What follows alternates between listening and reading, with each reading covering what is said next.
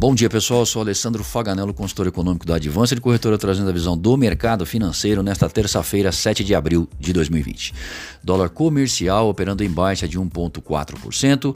Comportamento da moeda no exterior, o índice index em baixa de 0,7%.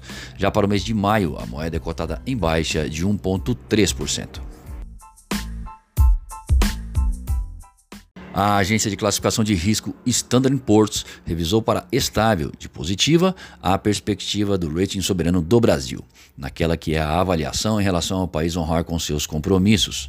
Segundo a Standard Poor's, o crescimento da economia será duramente golpeado pela crise do Covid-19, estimando para esse ano um déficit fiscal de 12% do PIB, ante 6% projetado antes da crise.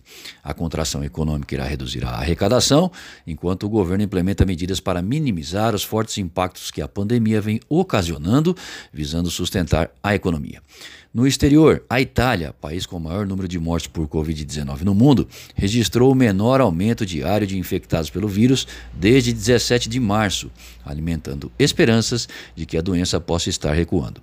O Japão declarou estado de emergência após uma alta recente e constante nas infecções em Tóquio e Osaka e aprovou um pacote de estímulo no valor de 990 bilhões de dólares para aliviar os impactos na terceira maior economia do mundo.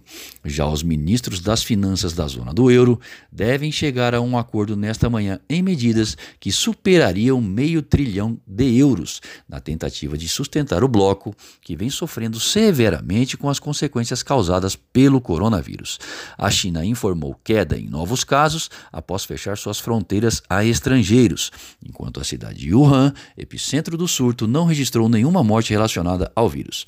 Nos Estados Unidos, a taxa de crescimento dos novos casos ficou abaixo de 10% pelo segundo dia consecutivo, e um novo pacote de estímulos vindo do Congresso pode estar a caminho.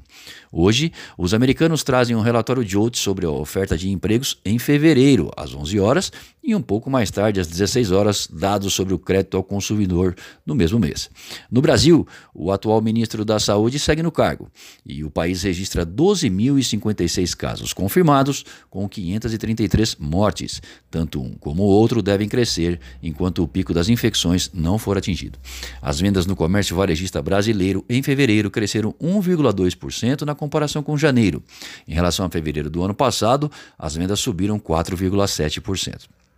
O dado interrompe dois meses seguidos de queda, lembrando que os dados econômicos a partir de março, tanto por aqui como no exterior, com uma série de atividades suspensas e diminuição nas cadeias produtivas, é que demonstram os reflexos mais severos do isolamento social e interrupção da produção nas economias. O clima é positivo nesse começo de manhã para os negócios.